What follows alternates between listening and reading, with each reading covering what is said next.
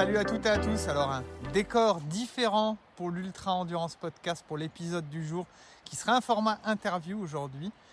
Euh, je voulais tout simplement vous souhaiter une très belle année 2024, de réussir tous vos projets, d'avoir surtout la forme, la santé pour pouvoir les accomplir.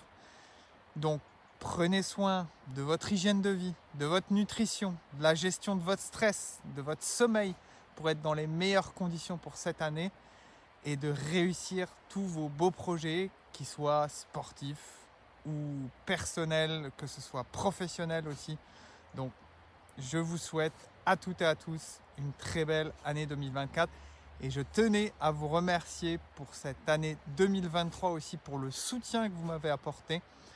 Euh, comme je l'ai dit dans un post sur Instagram et sur Facebook, euh, c'est un de mes moteurs, euh, la, force que vous, que vous pouvez m'envoyer. Moi, ça me donne de la force. Donc, je tire cette force dans vos encouragements. Donc, continuez, n'hésitez pas à me faire parvenir vos encouragements. Euh, pour ce qui est des nouvelles au stage, j'en avais parlé sur le précédent podcast, donc le stage que j'organise avec Johan, qui va se dérouler à la fin du mois de mai, qui est sur Tonon-les-Bains. Il nous reste actuellement deux places, donc ça part relativement vite. On est très content, ça s'est vraiment vraiment bien rempli. Et n'oubliez pas, il est aussi ouvert euh, au côté féminin, donc les femmes sont bien évidemment euh, conviées à ce stage, donc euh, n'hésitez pas. Là pour l'instant on a plus une communauté quand même masculine et on aimerait bien remplir le côté féminin. Donc n'hésitez pas, on est là pour vous accompagner. L'année dernière il y avait plusieurs femmes. Donc si vous avez besoin d'informations, vous pouvez nous contacter, lui et moi. D'un point de vue perso, euh, au niveau sportif, je l'avais expliqué dans le précédent podcast aussi, donc mon calendrier, il est déjà euh, bien défini et j'en suis très satisfait et je prends toujours autant de plaisir à faire du gravel, à mettre en place une planification qui me pousse à aller à l'entraînement et j'essaye toujours de trouver des nouveautés, des nouveautés qui vont me permettre ben, d'exploiter réellement mon plein potentiel on l'atteint jamais réellement, mais c'est ça qui est beau et c'est cette quête-là qui me passionne et qui guide vraiment le fil de ma vie. Donc euh, je suis tout excité de cette saison 2024 qui s'annonce vraiment euh, sous, sous de meilleurs auspices. Et j'ai hâte de pouvoir euh, faire cette première grosse épreuve gravel du côté des îles Canaries. D'un point de vue euh, podcast, je vais faire évoluer un tout petit peu les formats. Euh, j'ai beaucoup parlé moi simplement et j'aime bien aussi le côté interview. Donc il y aura peut-être un petit peu plus d'interviews l'année prochaine euh, sur des sujets d'ultra endurance. J'aimerais interviewer des personnes sur le côté sommeil, sur bien évidemment des fois des spécifiques de la nutrition, qu'on puisse échanger ensemble, que je puisse aussi mettre des fois en confrontation mes propres idées et euh, ça permettra d'apporter toujours des réponses à vos questions.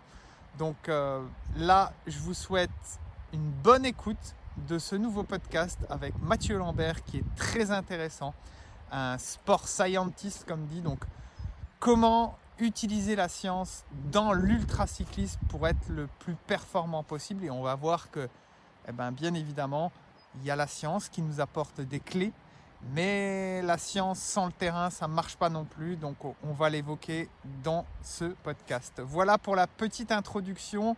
Prenez soin de vous. Encore une fois, une très belle année 2024 et à bientôt. Aujourd'hui, je reçois Mathieu, Mathieu Lambert, euh, avec qui on a échangé euh, euh, quelques fois par message, etc. Je suis beaucoup ses travaux parce qu'on peut le qualifier de, de sport scientist, comme on dit. Et il utilise beaucoup les notions scientifiques dans le milieu du cyclisme, mais il s'intéresse aussi à l'ultracyclisme parce qu'on a déjà échangé sur le sujet. Donc aujourd'hui, le but, c'est qu'il nous apporte ces connaissances qu'on peut implémenter au niveau de l'ultracyclisme. Donc déjà, Mathieu, j'aimerais que tu te présentes ton parcours euh, pro, sportif, etc. Ouais, salut Guillaume, merci pour l'invitation. Alors, donc, moi, c'est Mathieu, j'ai 22 ans, euh, voilà, cofondateur de Cyclisme Performance Academy. voilà, comme tu l'as dit, notre, on, se base beaucoup sur les données scientifiques pour partager finalement, essayer d'apporter au plus grand nombre les, connaissances scientifiques et comment derrière les implémenter finalement sur, sur le terrain dans sa pratique pour améliorer ses performances.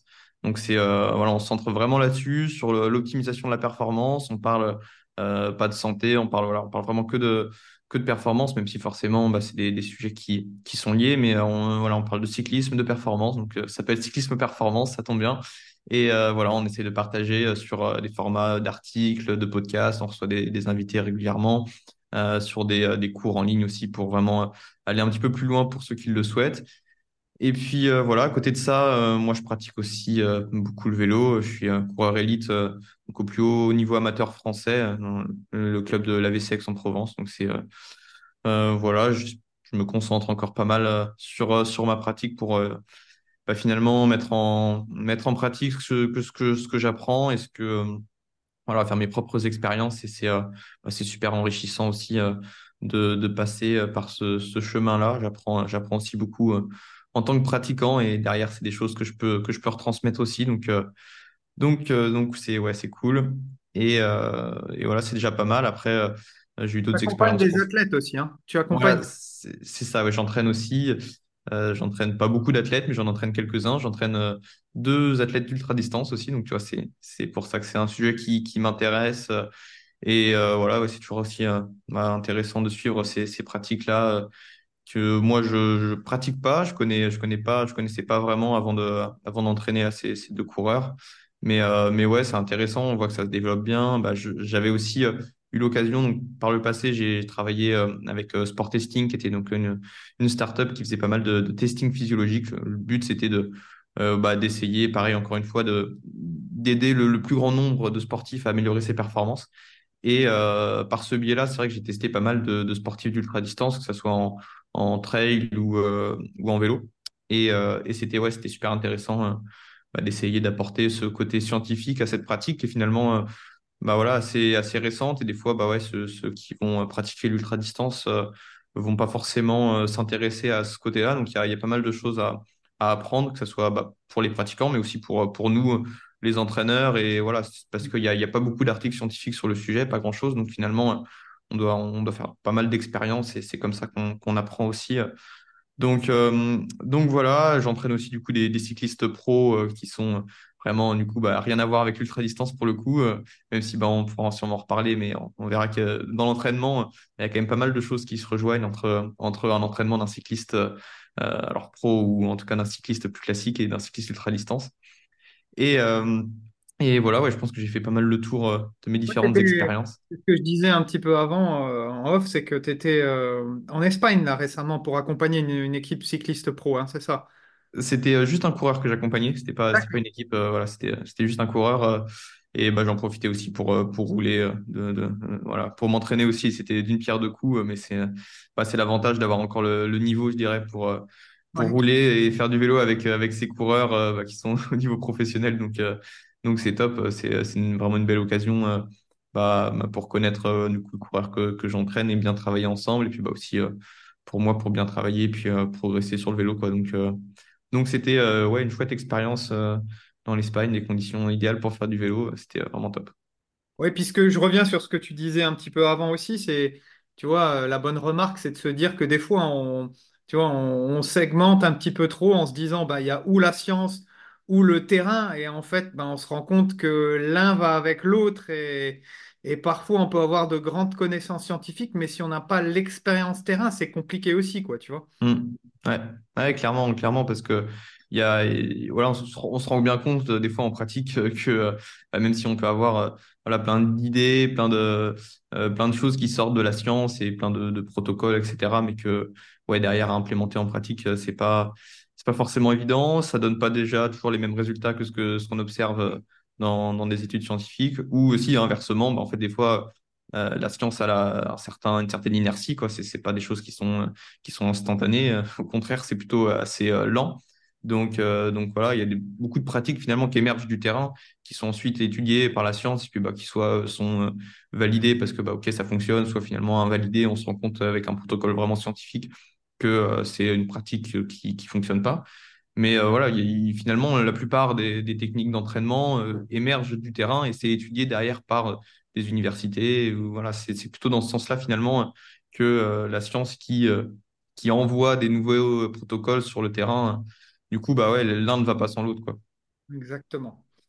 Donc, pour rentrer un petit peu dans, dans le vif du sujet, il y a plusieurs déterminants. Et selon toi, quels sont les déterminants de la performance en ultracyclisme?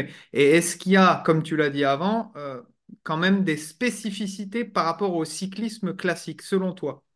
Ouais. Bah, c'est vrai que euh, moi, quand je pense ultra distance, finalement, euh, bah, c'est avant tout un cycliste. Et bah, en fait, les déterminants de la performance d'un cycliste qui fait des épreuves de 4-5 heures, bah, ils vont pas être fondamentalement très différents d'un cycliste qui fait des épreuves sur, sur plusieurs jours. Avant tout, il faut être un, bon cycliste. Et ça, euh, voilà, ça passe par euh, tout un, tout un tas euh, d'exercices et tout un, finalement, tout le profil de, de l'athlète, il va être important et bah, que ça soit sur de la haute ou de la basse intensité. Parce que, bah, certes, ce que le sportif d'ultra-distance va rencontrer dans ses compétitions, ça va être principalement de la basse intensité, voire de la très basse intensité.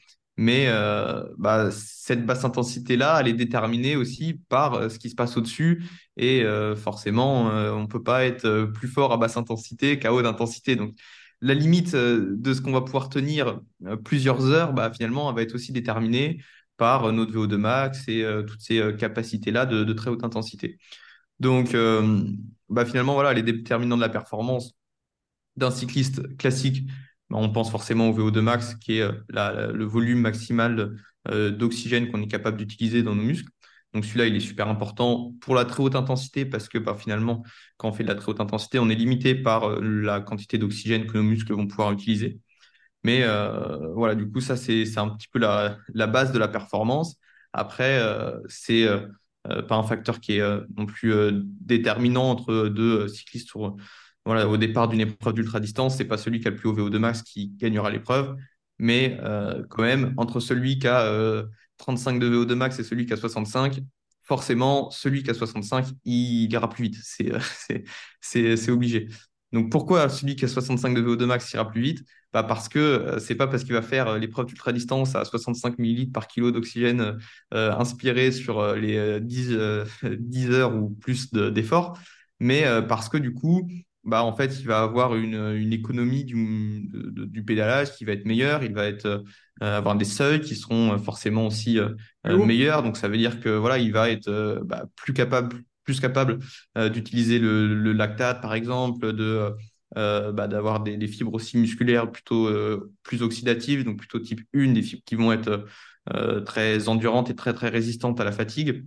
Donc finalement, voilà, il y a tout un, tous ces paramètres-là qui vont être importants pour performer pour un cycliste classique et pour un cycliste ultra-distance. Après, le truc en plus, euh, je dirais pour le cycliste ultra-distance, même s'il est valable pour tout le monde, mais euh, c'est aussi euh, être capable d'encaisser une certaine charge quand même aiguë, vraiment, qui va, être, qui va être très très importante. Et là, clairement, bah, la santé aussi des articulations, du, genou, etc., qui va, être, qui va être primordiale. Donc ça passe aussi par un travail, moi je pense, de renforcement, etc. Et puis et puis, ouais, une bonne santé en général euh, qui sera, qui sera primordiale. Quoi. Le, facteur euh, que je dis souvent, c'est aussi le facteur en fait durabilité qui est important euh, dans ces épreuves d'ultra distance là. Ouais, et puis ouais, alors plus que durabilité finalement, moi comment je le vois, c'est la capacité plus à répéter des efforts intenses avec la fatigue. Finalement, en ultra distance, ça va être plus de limiter, enfin de, de perdre de moins en moins en fatigue, mais euh, finalement, il n'y a pas vraiment d'effort intense euh, quand on fait une épreuve d'ultra-distance. tu, me dis si je me trompe, mais euh, c'est en fait, on dépasse assez peu les. si on parle en watts, je ne sais pas, pour quelqu'un, un, voilà, un homme de 70 kg, il va peu dépasser les 300 watts, j'imagine, sur une épreuve d'ultra-distance. Finalement, tout va se passer en dessous. Donc, c'est plus, ouais, c'est de, perdre le, moins possible de, de accumuler le moins possible de fatigue quoi, pour pouvoir durer le plus longtemps possible sans, sans, sans s'écrouler et ouais, tenir, tenir le plus longtemps à une intensité la plus élevée possible. Quoi. Donc euh, ça, pour le coup, le, pas surtout le premier seuil, si, si, qui est pour moi déterminant là-dessus, euh, euh, parce que bah, le premier seuil, c'est quoi? C'est bah, si on le définit par rapport au, lactate, par exemple, c'est l'intensité la plus, la plus élevée à laquelle on, on va être à un niveau de base en termes donc, de lactate émis. Donc on va pas, voilà, physiologiquement, on peut dire qu'on accumule assez, assez peu de fatigue et qu'on est proche de notre niveau de repos. Enfin, en tout cas, voilà, on, est le, dans un, le but là-dedans, c'est un, petit- un petit peu de pousser SV1, quoi, en fait. C'est, ouais, c'est, ça, parce que plus le, premier seuil est tard, plus il est élevé. Ça veut dire que bah, on a toute une plage d'intensité, tout ce qui se passe en dessous finalement, qui va être euh, facile, où on va euh, bah, rester dans un état métabolique euh, bah, de base, enfin de basse intensité, quoi. Donc forcément, si bah, dès qu'on monte une bosse, on est capable de rester sous ce premier seuil, comparé à quelqu'un qui, bah, pour monter cette bosse, parce que bah, son vélo il est lourd, parce que voilà, il va être obligé de passer au-dessus de ce premier seuil, bah, fatalement, il va accumuler beaucoup plus de fatigue que celui qui va rester en dessous. Et au bout d'un moment, euh, bah, celui qui passe souvent au-dessus de son premier seuil, il va s'écrouler parce que dès qu'il passe au-dessus de son premier seuil, bah, tout de suite, en termes de filière énergétique, il va consommer plus de glucides. Ça va être, euh, voilà, son corps, il va du coup recruter des fibres musculaires qui sont un petit peu plus rapides. Et donc, il n'aura pas le choix, soit de ralentir, soit de consommer plus de glucides, mais au bout d'un moment, il est limité aussi de, par ses stocks et par son alimentation. Donc, euh, au bout d'un moment, il n'aura vraiment pas le choix de ralentir, voire s'arrêter. Quoi. Donc, euh, premier seuil, c'est c'est sûr, c'est c'est peut-être le. Si on, si on doit dire qu'il y a un seul facteur vraiment déterminant, je dirais que c'est celui-là qui est le plus important. Et, et du coup, euh, dans, dans, dans l'organisation d'un, d'un entraînement, tu, tu conseillerais plutôt de travailler sous SV1 ou juste au-dessus, alors, du coup? Ça dépend, il, il faut un petit peu, toujours un petit peu tout faire enfin, dans un, dans un entraînement. euh, bah, et, encore une fois, par rapport au fait d'être un bon cycliste avant tout, euh, de toute façon, il va falloir faire un peu toutes les intensités à l'entraînement. Et euh, bah, voilà, à distance de l'épreuve, bah, on va même faire des efforts plutôt type VO2 max, des, des séances d'endurance aussi. hein, c'est la majorité du temps, bah, se passe sous le premier seuil. Mais, mais voilà, toujours un peu de tout. Et pour vraiment développer le premier seuil, encore une fois, ça, ça dépend, ça dépend, mais je pense que travailler en dessous, c'est forcément la base de l'entraînement. Après, il y a des séances, où on va, moi je dirais, travailler pile au premier seuil, je pense que c'est intéressant. Travailler juste au-dessus, je vois moins l'intérêt parce que bah, forcément, on va quand même faire moins de charges, euh, on va accumuler moins de volume de travail si on est juste au-dessus que juste en dessous. Et ça peut Donc, être euh.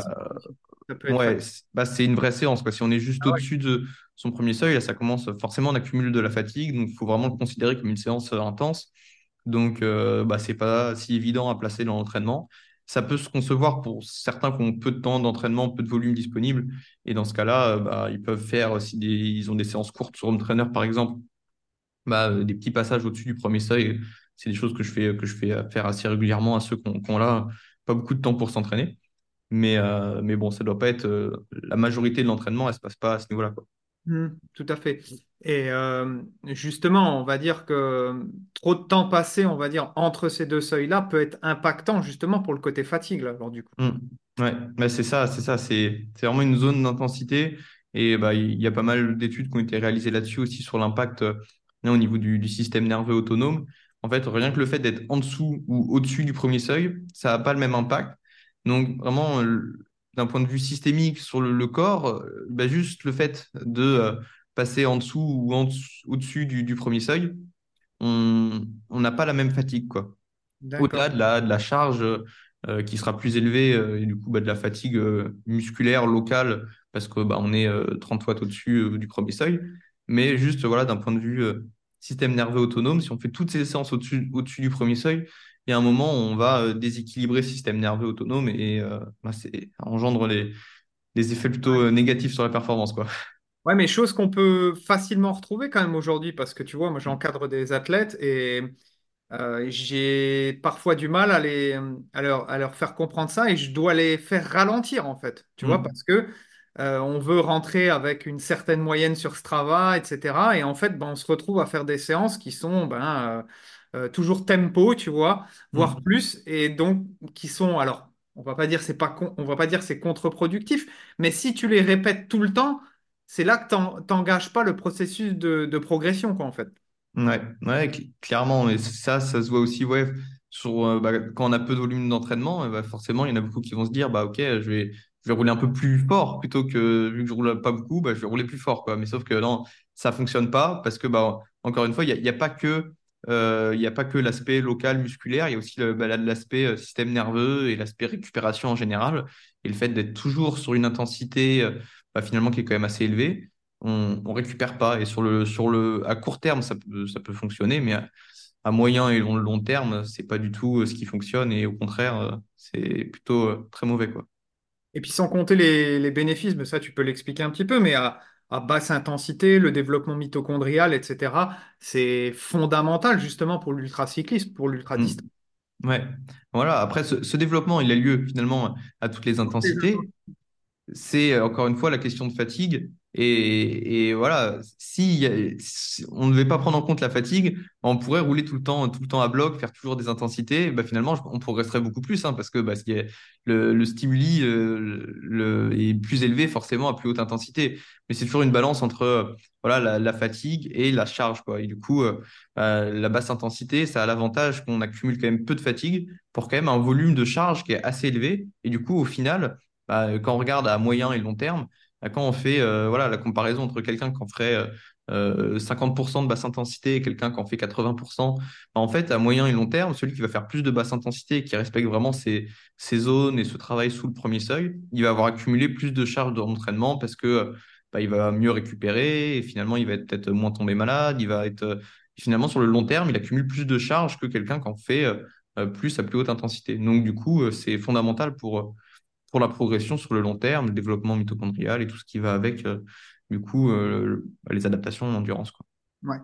Et parfois, tu vois, il y a ce biais à se dire, ben, je fais de l'ultra-distance, donc je vais faire que de la basse intensité. Donc ça aussi, tu vois, faut pas tomber dans ce biais-là en se disant, je fais que de la basse intensité, parce que sur mon épreuve, je vais tomber que sur de la basse intensité. Donc après, pourquoi implémenter de la haute intensité? Tu l'as expliqué un petit peu mais euh, reviens un petit peu dans le détail en disant que euh, euh, ça sert pour ton économie de course, comme tu l'as dit, l'économie de pédalage, etc. Mm. Et selon toi, après, quelle séance serait intéressante plus particulièrement et qu'est-ce que tu mettrais de prime abord sur un ultracycliste? Ouais, bah ouais, c'est exactement ça. La haute intensité, elle est, elle est pas négligeable et pas mettre de, pas mettre de côté. C'est pas parce que c'est vrai que si on regarde une épreuve d'ultra-distance, si on regarde un fichier de, puissance, du coup, bah, finalement, quand euh, on fait une, planification, en théorie, on part toujours du moins spécifique vers le plus spécifique. Donc, on pourrait se dire, bah, quand on finit la planification, finalement, on va essayer de faire le plus spécifique. Mais le plus spécifique à l'ultra-distance, c'est quoi? C'est est-ce que c'est de rouler à 150 watts? Bah oui, c'est ça, mais bon, on ne peut pas faire que ça à l'entraînement, quoi. Donc, euh, pourquoi aussi on ne peut pas faire que ça? Bah Parce que, bah, encore une fois, c'est un peu contre-productif quand on regarde euh, plus on va monter en, intensité, euh, plus on va avoir de, stress finalement et de, euh, de contraintes appliquées. Et derrière, on va avoir des adaptations spécifiques à ça. Et euh, bah, le, retour sur investissement, quand on fait un petit peu de, bah, de haute intensité, il est super, super intéressant. C'est pour ça qu'il y a plein d'études qui montrent que bah, voilà, les modèles polarisés, pyramidales, etc., c'est le plus efficace pour performer en endurance parce que, en fait, ne serait-ce qu'un tout petit peu de haute intensité, c'est un retour sur investissement qui est euh, super intéressant. Et dès qu'on l'enlève, en fait, on perd euh, relativement beaucoup plus que euh, si on en faisait un petit peu. Enfin, c'est vraiment pas, pas, pas à éviter, quoi, clairement. C'est ajouter à son, à son entraînement. Et du coup, qu'est-ce qu'on peut faire comme séance qui serait. C'est sorti de son contexte parce qu'il faudrait connaître l'athlète, d'où il part, mmh. etc., son passif. Mais globalement, est-ce qu'on doit privilégier plutôt euh, les séances, tu vois, proches de SV2 ou vraiment euh, type VO2 max, voire après des séances, tu vois, même de sprint Est-ce que ça peut être intéressant ou pas? Ouais, bah ça dépend. Encore une fois, c'est quand même assez euh, compliqué à répondre parce que voilà, ça va dépendre de la planification de l'athlète, etc. Donc moi, je dirais un peu de tout et en fait, faut, bah, comme un cycliste classique finalement, moi, voilà, je fonctionne beaucoup par, euh, par cycle. Donc, il y a une période où on va travailler pas mal le VO2 max. Après, on va travailler un peu le seuil. Vu que tout va un peu ensemble. Et aussi, ce qui est quand même important, bah, c'est de, de, varier ces, ces intensités-là. Euh, si on fait toujours la même séance de haute intensité, bah, ça n'a pas du tout le même effet que si on fait euh, pendant trois semaines, on fait des séances plutôt orientées sur le VO2 max. Après, on va travailler un peu le deuxième seuil. Même pour la monotonie, enfin, pour voilà, plein de choses, finalement, au-delà de l'aspect physio, l'aspect aussi voilà, mental, c'est important. Donc, donc, il n'y a pas une séance, je pense, mieux qu'une autre. Et euh, voilà, travailler proche, proche des seuils, je, mettrais quand même plus l'accent sur les seuils que sur le VO2 max. Donc, euh, plutôt priorité, euh, priorité au seuil. Après, pour les sprints, etc., je pense que ça, pour le coup, on peut en faire un petit peu. C'est, ça ne doit pas non plus prendre trop, trop de temps dans l'entraînement et on ne doit pas se concentrer là-dessus. C'est tout ce qui est après très, très haute intensité. C'est des adaptations qui sont, qui sont très rapides, finalement, en quelques séances. Y a deux, trois séances par-ci, par-là. Euh, ça suffit déjà à avoir euh, énormément de bénéfices. Donc, Exactement. il n'y a pas besoin d'y passer trois semaines à faire que des sprints, quoi. Juste une ou deux séances par-ci, par-là, ça suffit, quoi. Oui, moi, je le vois très bien que les athlètes que j'accompagne qui faisaient pas du tout de, de- de très haute intensité, voire et d'intensité, bah, rien qu'en en un ou deux mois, on voit des bénéfices déjà Mm. incroyables, quoi. Mm. Euh, pour, ça, ça- ça corrobore bien ce que tu dis en disant que euh, bah, c'est indispensable même en étant euh, sur de, sur de l'ultra-distance, quoi. Ouais. En tout cas, si on veut optimiser sa performance, après, si, si Tout à pas notre objectif, euh, voilà. Mais euh, en même, enfin, quand, euh, quand on fait du vélo, le but aussi, c'est de se faire plaisir. Enfin, euh, quand on est en souffrance et que, et que, que c'est dur parce que bah, on, on a plus de force et qu'on est à un bout d'énergie, bon, c'est, pas drôle, quoi. Alors, être un petit peu mieux préparé et faire de la haute intensité, ça demande pas non plus un investissement énorme. Le but, c'est pas non plus de faire euh, quatre séances par semaine et de, se tuer sur chaque séance voilà, une seule séance par semaine, un petit peu plus intense que, que les autres, suffit largement à avoir des bénéfices qui seront euh, nettement visibles sur la forme, quoi. Donc, euh, donc euh, ouais, on, ne saute pas la séance intense de la semaine, euh, même quand on fait l'ultra-distance. Tu vois, euh, moi qui viens à la base du trail et de l'ultra-trail, dans mes planifications, et c'est comme ça que j'accompagne euh, les personnes, c'est-à-dire la période plutôt, on va dire, euh, moins proche, par exemple, à un objectif, tu vois, sur la période d'été, euh, je Mm. préférais justement privilégier tout ce travail un petit peu de technique, euh, de haute intensité, au deuxième seuil, etc., plutôt sur la période hivernale, un peu moins loin Mm. de l'objectif. Et tu vois, justement, pour aussi euh, éviter d'accumuler trop de volume, parce qu'après, c'est un petit peu la tendance qui, qui, qui, qui s'opère en se disant, je fais de l'ultra-distance, il faut absolument que je fasse un énorme volume. Oui, mais par phase, comme je le dis, tu vois. Et donc, plus on se rapproche quand même de l'objectif, plus c'est là qu'on va, que, que je rajoute euh, un maximum de volume. Toi, comment tu verrais, euh, euh, par exemple, là, on est dans la période hivernale, si on a un gros objectif, un 1000 km, par exemple, qui va se faire sur la période juillet-août, est-ce que tu raisonnerais comme ça aussi, du coup? Ouais. Ouais, clairement, clairement, c'est c'est exactement ça. Euh, mes, mes deux coureurs d'ultra-distance, là, euh, je pourrais leur demander. Je pense qu'ils font des bonnes séances intenses en ce moment euh, sur, sur home trainer ou dehors Oui, si, s'ils peuvent, si les conditions sont, sont bonnes. Mais non, ça- la période s'y s'y prête bien en plus, voilà, parce que bah, sur home trainer, des séances très intenses, ça passe finalement assez bien. Donc, donc ouais, c'est la bonne période pour le faire et rajouter du volume plus tard, se concentrer sur les seuils un petit peu plus tard dans, dans la planif.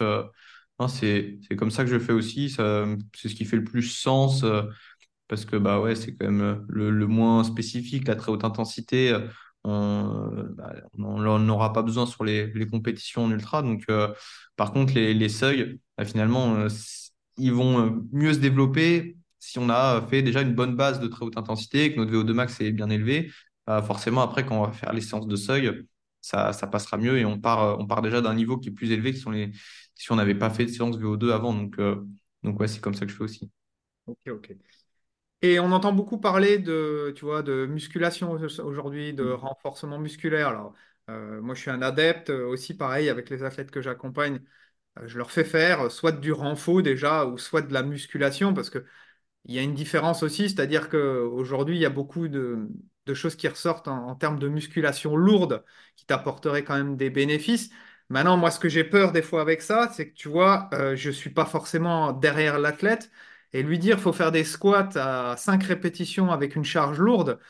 euh, au niveau de la technicité, ça demande quand même, euh, tu vois, un bagage technique par Mm. rapport à ça pour quelqu'un qui ne l'aurait pas fait. Donc, je suis assez prudent aussi. Est-ce que toi, tu penses que déjà, simplement de faire du renforcement, c'est, déjà intéressant? Et est-ce que la musculation, c'est réellement un- quelque chose qui te fait quand même passer un cap si tu utilises des, des charges euh, additionnelles? Ouais, c'est, c'est une bonne question. Je pense que avant tout, ce qui est, ce qui est important pour, euh, pour la- l'athlète d'ultra et même enfin, pour tous les athlètes finalement, c'est de, de, de pratiquer quand même déjà pas que du vélo. Donc, euh, bah, finalement, la- le- l'athlète d'ultracyclisme qui fait aussi un peu de course à pied, par exemple, est-ce qu'il a besoin de faire de la musculation lourde en plus? Bon, je pense pas. Ça, pourrait effectivement lui apporter sur la performance. Je pense que ça lui apporterait un petit peu. Après, on parle quand même de, de petits pourcentages et ça ne sera pas une énorme différence. Ce qui fera une grosse différence, par contre, c'est euh, qu'il ne se blesse pas, qu'il soit robuste et qu'il ait euh, des genoux en bonne santé, des hanches en bonne santé, etc. Et le fait de faire un peu de course à pied ou euh, un peu de ski, un peu de renfort, enfin tout ça, ça va être, euh, ça va participer au fait que sur le vélo, il, il soit plus euh, solide entre guillemets, enfin qu'il soit plus robuste à, à, voilà, à tenir les, les charges d'entraînement. Ouais, Donc, euh, de, excuse-moi, je te coupe, mais le problème aussi de ce qu'on appelle la densité minérale osseuse. Mm, oui. c'est quand même intéressant d'avoir des chocs, euh, des petits chocs articulaires via la course à pied ou alors avec la musculation quand même lourde ou, Mm. ou du renforcement. Ça peut être un petit peu de pliométrie aussi parce que chose qu'en vélo, euh, on a du, enfin, on ne sollicite pas, quoi, tu vois. Mm, mm, mm. Ouais, ouais, c'est clair. C'est pour ça que euh, ouais, je recommande, je recommanderais pas de faire euh, 100% du vélo toute l'année. C'est c'est pas c'est pas ce qu'il y a de plus sain et ce qui c'est pas ce qu'il y a de mieux non plus sur la performance. Donc donc voilà, aucun aucun intérêt à faire que du vélo. Par contre, ajouter un petit peu de un peu de renfort. Alors, est-ce qu'il y a une grosse différence entre faire que du renfort euh, plus simple et du renfort vraiment charge lourde? Euh, je pense que voilà, il y a une petite différence forcément sur la performance. Mais euh, est-ce que ça vaut le coup de prendre ce risque pour un, un athlète ultra distance? Je suis pas sûr.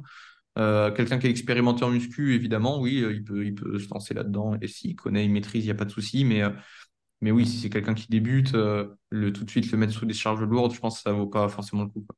Ouais, moi je vois bien, je, je vois bien, hein, j'ai des athlètes qui n'ont jamais fait de, de, on va dire, de renforcement musculaire, qui n'ont pas accès à une salle, qui n'ont même pas de matériel en soi, mais déjà rien que euh, au poids du corps, je leur fais faire quelques circuits training qui durent pas très longtemps, tu vois, hein, pas besoin de sortir euh, une séance qui va faire une heure, mais déjà 30 à 45 minutes, mais ça leur change déjà tout, quoi, en fait, tu vois. Et donc, euh, oui, effectivement, la science te dirait que là, à ce moment-là, euh, la charge lourde serait potentiellement plus intéressante, mais au risque, comme tu le dis, de peut-être pas avoir la technique, pas avoir ce bagage technique, ni la robustesse. euh, Tu vois, on n'a pas pratiqué de musculation, te mettre tout de suite sur des, sous des barres à squat, c'est compliqué, quoi. Ouais, ouais, ouais, non, c'est clair. Et puis il y a tout l'aspect, il faut avoir les, il y a les prérequis quoi avant de faire de la force et en, en- surtout en, du coup en musculation. Enfin, euh, voilà, au niveau articulaire, être déjà capable de faire un squat complet euh, à vide. Enfin voilà, dans- je dirais que c'est déjà le minimum quoi. Euh, si on si on n'arrive pas à, faire un squat complet, bah, ça veut dire que niveau cheville, niveau hanche et niveau genou, c'est on a déjà un petit peu de travail à faire, je dirais. Donc donc, on se lance pas dans la muscu si, si ouais, on se retrouve à faire des squats lourds et que euh, bah, pour euh, n'importe quelle raison, on- avec la fatigue, etc., on n'arrive plus, on est fatigué. Bah, si on n'est pas capable déjà à vide de, de descendre tout en bas et que là, bah, du coup, on est fatigué, on n'arrive pas à remonter, qu'on est contraint parce qu'on a euh, 40, 50, 60 kilos sur le dos et que du coup, bah, ça nous écrase forcément. Là, si la charge, elle nous écrase et qu'elle nous force à descendre en bas alors que déjà à vide, on n'y arrive pas, ça va forcément mal finir, quoi. Donc, il y a déjà ces prérequis-là euh, de mobilité qui sont, qui sont vraiment euh, bah, primordiaux. Et si on les a pas, il y a déjà tout ce travail euh, qui fera euh, ses bénéfices aussi bah, sur le vélo. Si on a une meilleure mobilité de cheville, une cheville plus souple, ça, ça peut que, que apporter du bien sur le vélo où bah, finalement, quand même, les hanches, les genoux, les chevilles, quand ça bouge bien, surtout sur des, des heures et des heures et des heures d'effort, euh, fait quand même une grosse différence, quoi. Et donc là, on a parlé un petit peu de, tu vois, de certains domaines d'intensité, etc. il existe euh, nombreux outils pour déterminer un petit peu le, spectre du domaine d'intensité. Euh, ça peut être, l'utilisation de capteurs de puissance, avec, euh, mais comment déterminer après et comment l'utiliser? Toi, tu es un adepte euh, donc des testings lactate. J'aimerais que tu, que tu nous parles de ça. Et quelle est la différence, tu vois, moi, on me demande qu'est-ce que je dois faire? Est-ce que je dois faire, tu vois, des tests FTP, euh, des tests CP5, etc., des tests de puissance critique?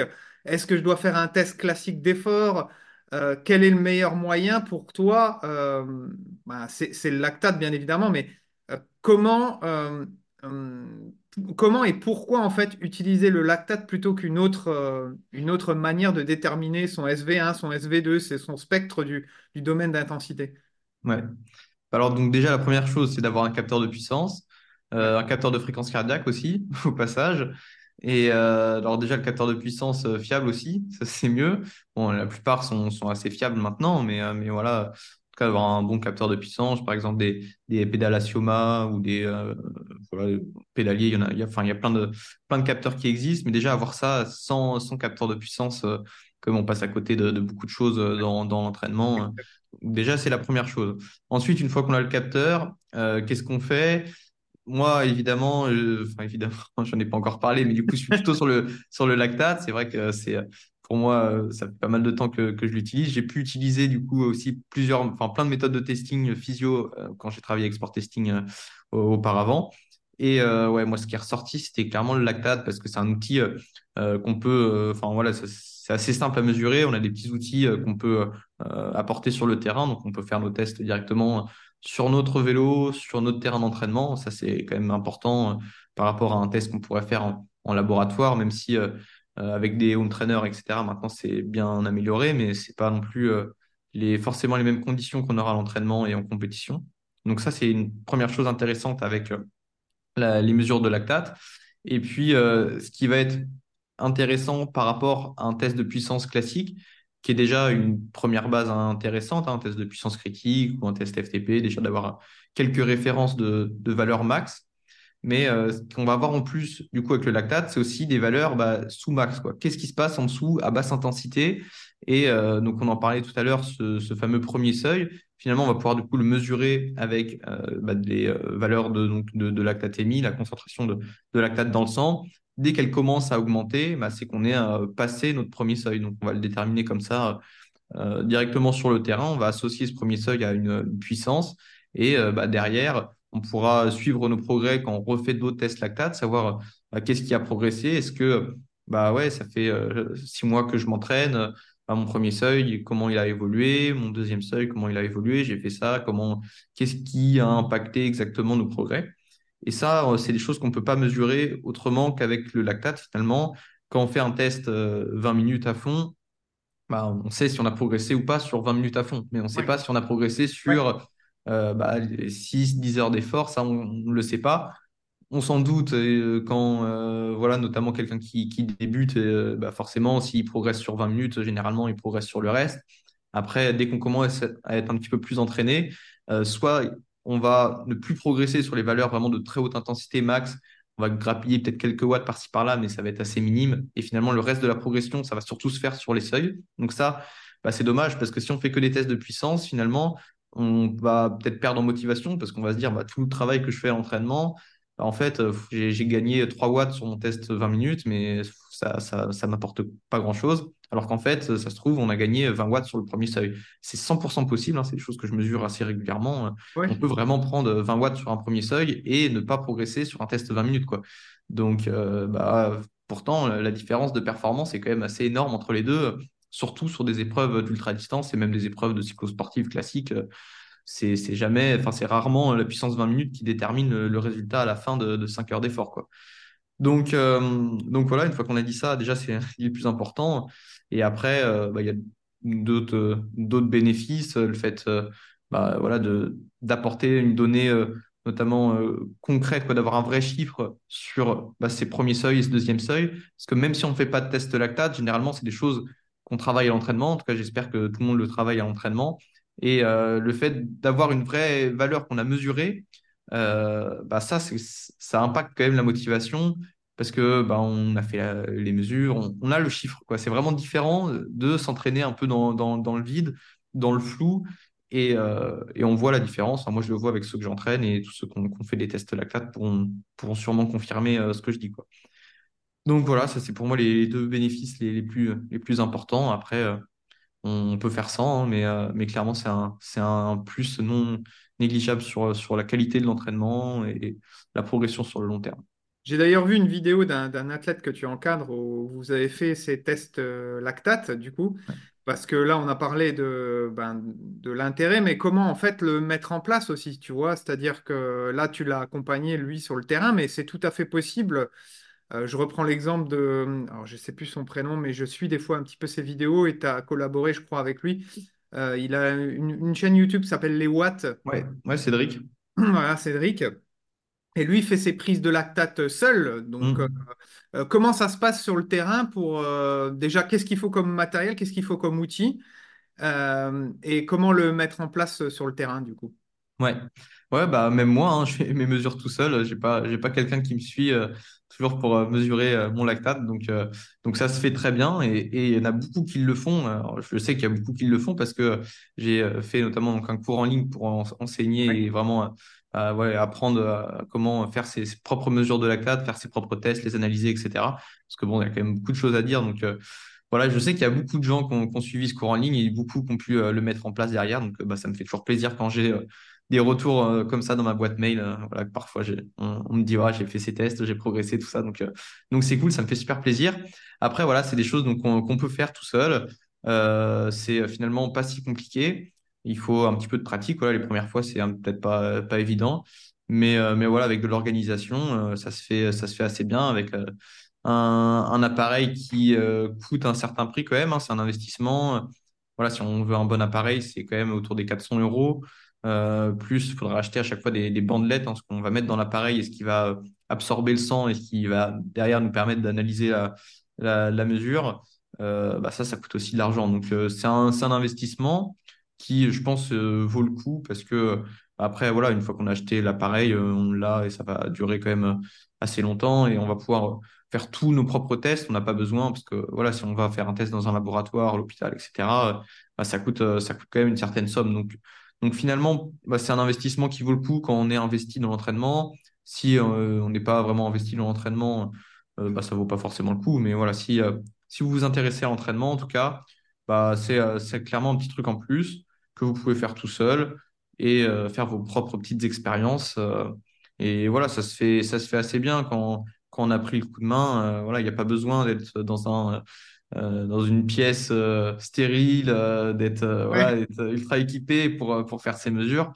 Bah, finalement, sur le terrain, on arrive quand même à avoir des bonnes valeurs. Ça prend finalement, avec voilà, les, les appareils là, qui coûtent environ 400 euros ou un peu plus, euh, ça prend très, très, très peu de sang. C'est, impressionnant. C'est vraiment une mini, mini goutte.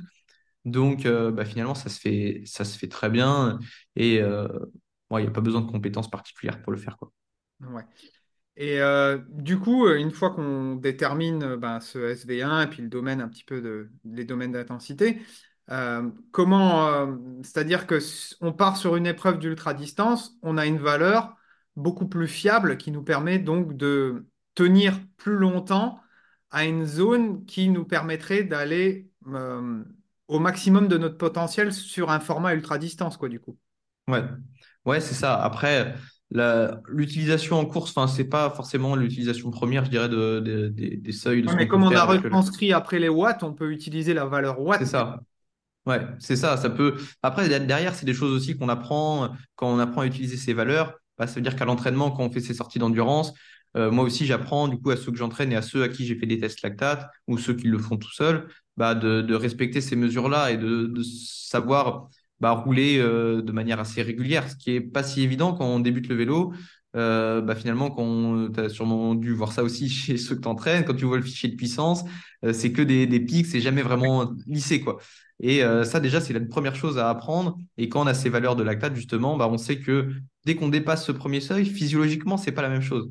Et donc, si en fait, à chaque fois, on, on monte un col, par exemple, et qu'en moyenne, on fait euh, 30 minutes à notre premier seuil, mais que dans ces 30 minutes-là, on fait que euh, au-dessus, en dessous, au-dessus, en dessous, en dessus, c'est pas du tout la même chose. Euh, quand c'est euh, euh, une relance à un stop ou après un feu rouge, etc., quand c'est une fois de temps en temps, ça change rien. Mais quand c'est euh, pendant tout un col, dès qu'on se met en danseuse, on va mettre euh, 100 watts de plus et dès qu'on se rassoit, on met 100 watts de moins. Clairement, c'est euh, tout ça, c'est des choses qui s'apprennent et que, bah, qui se font euh, avec l'expérience. Mais euh, le fait d'avoir ces, ces valeurs-là, on va clairement pouvoir les utiliser pour, pour se dire, bah, faut que je sois un petit peu discipliné parce que, en fait, dès que je, dès que je dépasse cette valeur, c'est physiologiquement pas la même chose. Donc, donc forcément, ça fait la différence sur des heures et des heures d'effort, ça fait une belle différence, quoi. Exactement. Je pense que niveau entraînement, on a fait quand même le tour. Maintenant, tu vois, il y a quand même bah, d'autres notions, bien évidemment, mais il y a une notion qui est particulière et qui est euh, fondamentale pour moi en ultra distance, c'est quand même le côté euh, nutrition. Tu vois, Mm. Alors, on entend un petit peu tout et n'importe quoi. tu as fait aussi d'ailleurs des formations hein, sur ton site euh, sur comment s'alimenter, mais plutôt, on va dire, en, en cyclisme pur. Euh, on entend beaucoup aussi parler, tu vois, de régime cétogène et je voudrais que toi, tu apportes euh, ta réponse euh, scientifique sur le sujet par rapport aussi à toi, ton expérience perso, les athlètes que tu accompagnes, etc. Est-ce que, parce que je reçois beaucoup cette question-là, j'ai fait des articles sur le sujet, voilà, mais je veux ton avis. C'est est-ce que c'est intéressant d'avoir un régime cétogène et de ne s'alimenter, on va dire, en graisse à l'effort plus que d'utiliser des glucides, tu vois? Ouais, ouais, bah c'est vrai que c'est une question que je reçois aussi souvent. Question qui doit, qui, ouais, qui doit, qui doit intéresser. globalement, dès qu'on touche à la nutrition, ça intéresse quand même, ça intéresse quand même beaucoup. euh, euh, j'ai souvent des questions sur la nutrition, donc, euh, donc ouais. Alors, je- j'ai j'ai pas vu, j'ai pas pu lire tes articles. Du coup, je ne connais pas ton avis. Alors, tu auras, mon avis. Voilà. On verra si, si on est d'accord ou pas. Euh, moi, déjà, sur les, les athlètes que, que j'entraîne et sur ceux que je suis, sur un cyclisme du coup plus traditionnel, c'est un régime que je recommande pas du tout parce que voilà, ça a été prouvé. maintes et maintes fois que euh, sur la performance à haute intensité, c'était euh, pas pertinent. Voilà, on, on perd en, en rendement, on est moins, moins efficace et puis on perd toute cette capacité à, à faire de la haute intensité qui nécessite euh, d'utiliser les glucides. Donc euh, voilà, pour ces, ces athlètes-là, on ne se pose pas la question.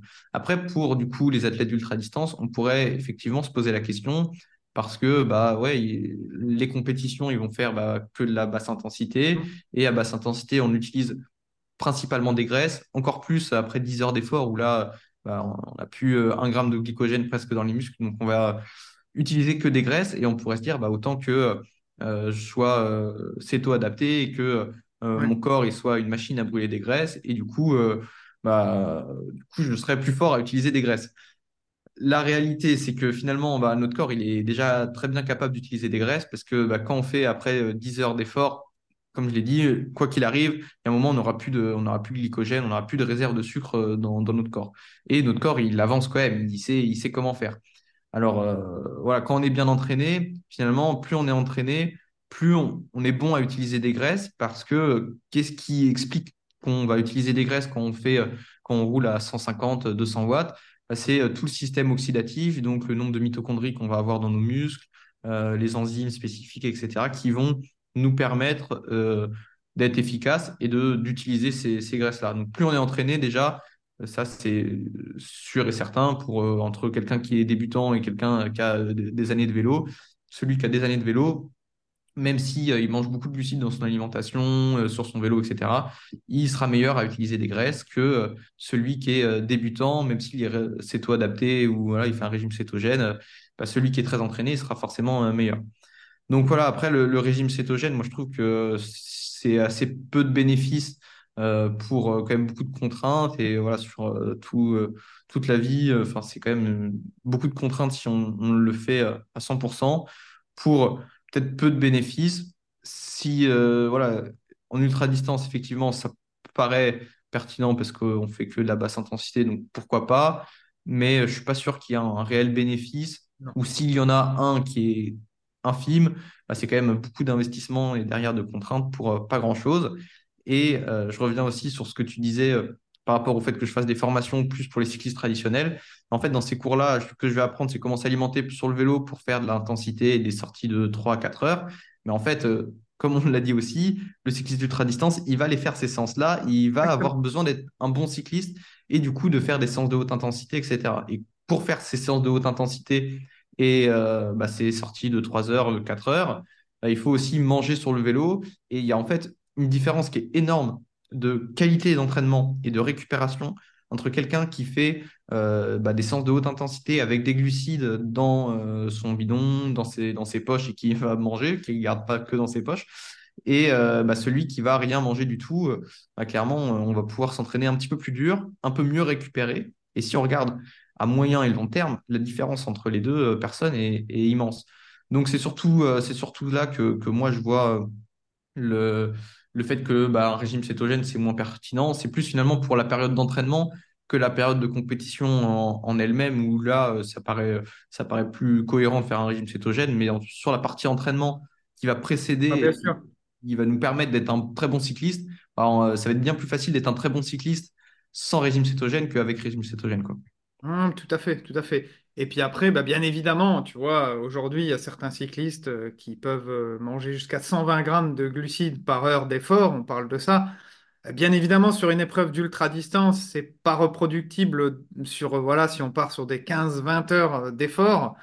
Mais moi, j'aime bien dire que, euh, comme tu l'as dit, euh, profiter de ça à l'entraînement, habituer ce qu'on appelle l'entraînement digestif, tu vois, à Mm. pouvoir avoir un maximum de glucides à l'effort, décaler un petit peu cette fourchette en se disant, je veux essayer de, d'augmenter mes apports, ben, ça permet sur le long, pour moi, de réduire un petit peu cette fourchette-là, mais d'avoir une fourchette sécuritaire qui ne provoque pas de, de problème euh, au niveau du système digestif aussi, parce Mm, que tu mm, seras mm. entraîné. Et chose que si tu fais que du régime cétogène, donc tu ne seras pas euh, capable d'oxyder tes glucides, Mm, tu vois. mm, mm, Donc mm. tu es segmenté que seulement dans un des spectres. Donc moi je parle beaucoup de flexibilité énergétique. C'est pour ça que j'aime bien aussi quand même, tu me diras ce que tu en penses, si c'est intéressant ou pas. Mais au-delà de faire des entraînements, on va dire, euh, euh, glucidiques, c'est quand même d'avoir des séances que j'appelle plus euh, lipolyse Mm. pas tout le temps, tu vois, ou alors ce qu'on entend, tu vois, glycogène bas, etc., même voir du sleep low, pour avoir quand même ce côté euh, que tu peux retrouver en ultra distance, c'est-à-dire le fameux manque aussi, euh, habituer ton corps à utiliser euh, ce, côté graisse et cette lipolyse à l'effort, chose que si tu fais que du, du surglucidique, tu vas être peut-être trop segmenté dans un des spectres. Je sais pas ce que tu en penses par rapport à ça. Ouais, bah moi, ce que j'en pense, c'est surtout que ça dépend de euh, ce qu'on peut faire à l'entraînement. Celui qui peut faire des sorties longues régulièrement, quoi qu'il arrive, cette lipolyse et cette utilisation des graisses, il va le travailler naturellement par la force des choses parce que euh, après 4-5 heures d'effort ou plus, euh, il n'aura pas le choix d'oxyder beaucoup de graisse. Donc, celui qui peut faire ça, je dirais, il n'a pas forcément besoin de faire du skip low ou des sorties à jeun ou voilà, de se limiter sur l'apport en glucides à, à l'entraînement. Celui qui fait euh, bah, que des séances d'une heure et demie et euh, peut-être une fois par mois une sortie un peu plus longue, mais qui voilà, fait très rarement des sorties longues, dans ce cas-là, je trouve que ça peut être intéressant. Mais sinon, euh, sinon moi, je me dis que voilà, na- naturellement, euh, naturellement, en fait, le corps, il va, il va travailler ce- cet aspect-là si on fait des sorties longues. Et même, bah, voilà, quand justement on- en fait, on n'améliore pas forcément sa, capacité à utiliser des graisses en utilisant des graisses. C'est aussi le fait, justement, d'être euh, d'être bien entraîné et euh, le corps, quand, quand il n'a pas de, de, de, glucides à disposition, il va utiliser des graisses et il sait le faire. Euh, si on fait un, test d'effort à jeun ou un test d'effort après avoir mangé, on n'aura pas du tout les, les mêmes résultats sur l'oxydation des substrats énergétiques. Forcément, à jeun, on va utiliser beaucoup plus de graisse mais c'est pas pour autant que la différence à, à basse intensité de, de performance, enfin, on, on a, on a la même capacité, quoi. On est capable de rouler dans les deux cas à basse intensité euh, sans, sans problème. Donc, euh, donc voilà, encore une fois, ça, ça dépend. Jamais toujours de, jamais de réponse euh, Oui, tout à fait. oui ou Après, non. moi, Je suis pas contre, ça, mais ça dépend, quoi. Ouais. Après, moi, c'est aussi pour le côté, tu vois, là, je rentre dans d'autres cadres, mais le côté un petit peu psychologique, tu vois, Hum, de se dire sur des formats ultra distance, c'est un petit peu des fois compliqué de retrouver à manger. Hum. Donc, tu peux te retrouver, et personnellement, moi, j'ai déjà fait, euh, tu vois, le, sur le- je reprends l'exemple du Biking Man France, je me suis retrouvé, euh, parce que j'ai loupé une fenêtre de, de- d'ouverture de magasin, etc., je me suis retrouvé à faire, euh, au bout de 600-700 bornes, plus de 100 kilomètres sans rien avoir, sans avoir Hum, un apport alimentaire ou glucidique.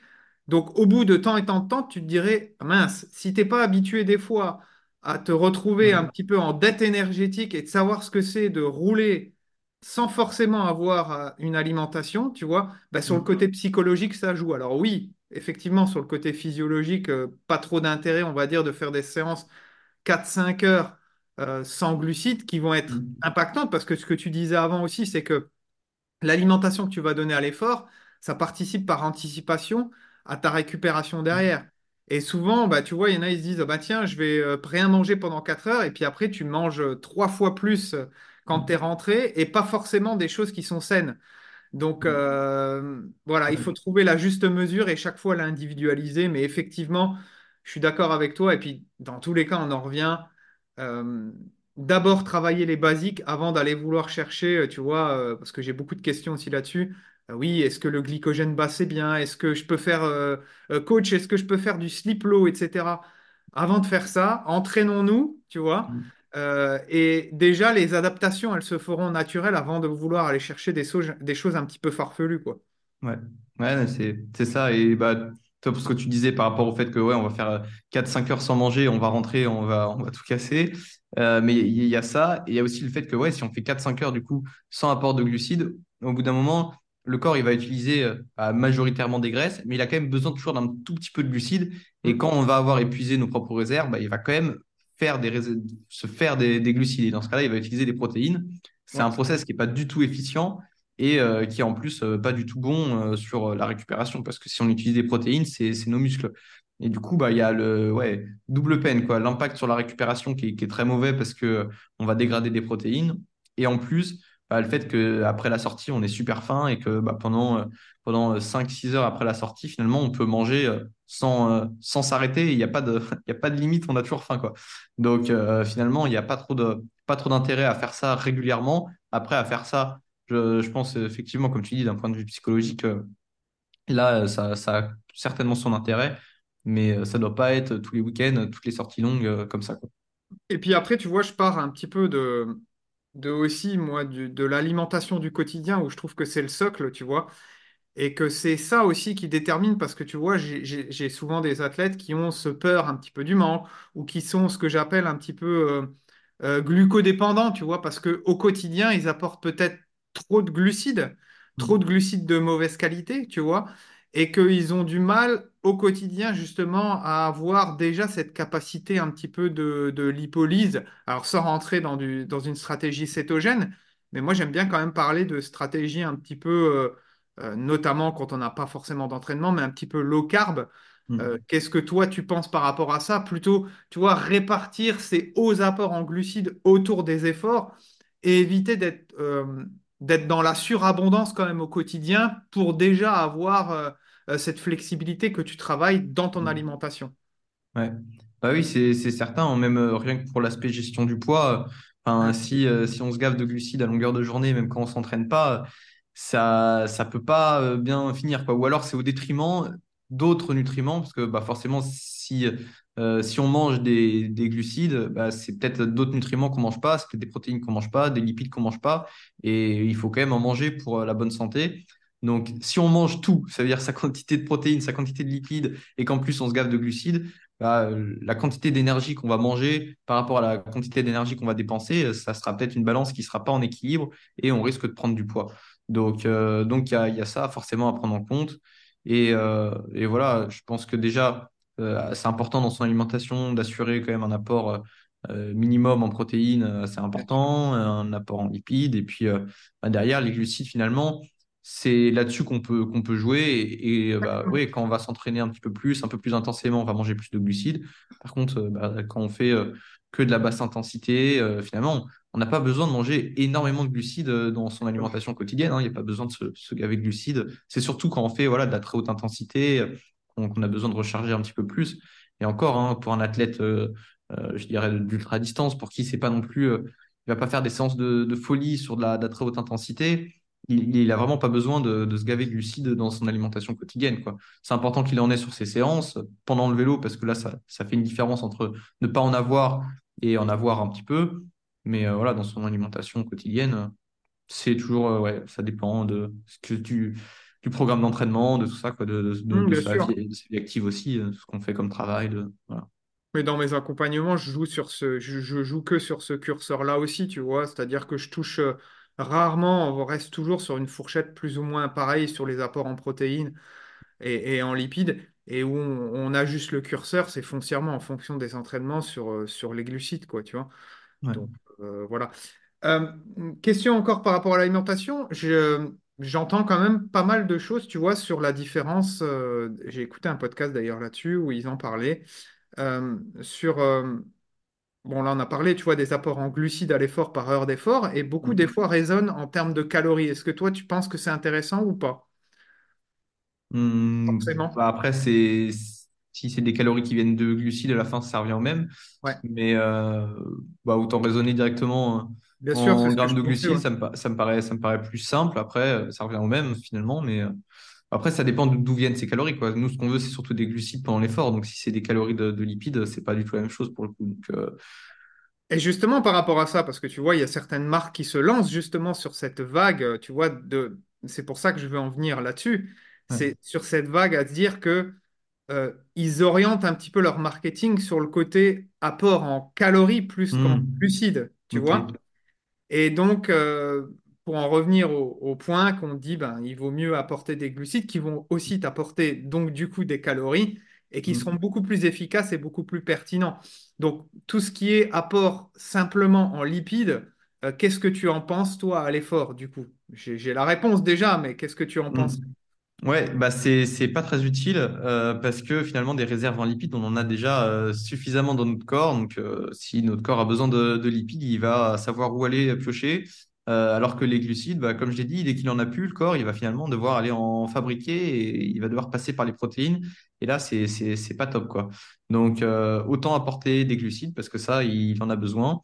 Des protéines, bah, ça dépend. Si on fait euh, 3-4 heures de vélo, on n'a pas besoin de protéines. Mais si on part pour 10 jours d'effort euh, et qu'on va faire euh, une épreuve très longue, là, je vous conseille quand même de prendre un peu de protéines. Mais euh, voilà, après, du coup, euh, c'est, en, en règle générale, euh, quand, quand on s'entraîne, en tout cas, euh, uniquement des, des glucides, quoi. Bon, ben voilà. Écoute, je pense qu'on a fait, on a fait le tour de, de tout ce que je voulais voir. Euh, si tu aurais un conseil euh, en particulier à donner pour quelqu'un qui, qui se lance dans l'ultra-distance, qu'est-ce que tu lui dirais de prime abord de privilégier et quel conseil tu lui donnerais pour réussir son épreuve? Bah, je dirais d'investir dans un capteur de puissance s'il l'a pas déjà. Euh, et puis euh, d'investir dans un coach aussi euh, s'il l'a pas déjà. Parce que voilà, les, deux, euh, capteur de puissance et coach, bon, on s'assure quand même de progresser, d'être bien suivi, et de pas faire gagner du temps aussi, quoi. Forcément, quand, quand on est, quand on est suivi par quelqu'un d'expérience, que ce soit voilà, du coup, sur, le vélo, mais aussi sur l'aspect nutrition. Enfin, c'est, euh, ça peut apporter euh, que, que du positif euh, sur notre progression et, et sur le plaisir qu'on prend aussi à faire du vélo. euh, Si voilà, on fait pas des erreurs, euh, voilà, et notamment s'entraîner, euh, faire euh, que des sorties euh, sans manger, par exemple. euh, c'est, c'est une erreur qui peut, qui peut coûter cher et qui impactera euh, la progression, mais aussi le, le plaisir qu'on prend à faire du vélo. Donc, euh, donc ouais, je dirais de- d'investir dans, un suivi euh, par un entraîneur et, éventuellement un capteur de puissance si vous ne l'avez pas déjà. Exactement. Et si peut-être, euh, bon, après on a parlé, voilà, des déterminants qui sont autour de l'entraînement, la nutrition, etc. Bien sûr, il y a tous les facteurs mentaux, mais ça, on va pas rentrer là-dedans. Mais juste un dernier point qui pourrait être, euh, qui pourrait conclure, c'est, on me pose aussi beaucoup de questions sur, tu vois, le- les études posturales. Est-ce que tu conseillerais, tu vois, là, tu as conseillé un capteur puissance, etc. Est-ce que euh, une étude posturale euh, pour, euh, ça c'est plus sur le côté matériel du coup, est intéressante ou pas sur de l'ultra-distance ou même pour un cycliste classique, quoi, du coup? Ouais, Euh, c'est une bonne question. Ça, faut, faut trouver les, les bonnes personnes, ce qui est pas forcément évident. Mais euh, oui, ça peut, ça peut apporter que, que du bien. Si, si jamais, euh, ouais, c'est, compliqué, j'allais dire, si jamais on a un doute, il faudrait essayer de voir plusieurs avis, etc. Mais oui, être bien posé sur, sur sa machine, c'est super important. Et après, ouais, faut, Et quand on faut n'a pas de problème, tu vois, par, par exemple, je reprends mon exemple perso, j'ai fait une étude posturale l'année dernière, je suis revenu en arrière sur certains points parce que ça m'a plus perturbé qu'autre chose. Et en fait, j'avais aucun problème, aucune problématique euh, sur le vélo de tendinite ou quoi que ce soit, mais je voulais juste me dire, je veux optimiser encore ma position pour être plus performant, tu vois. Dans ce cas-là, si ton vélo, tu te sens bien dessus, etc., est-ce qu'une étude posturale, c'est intéressant ou pas, tu vois?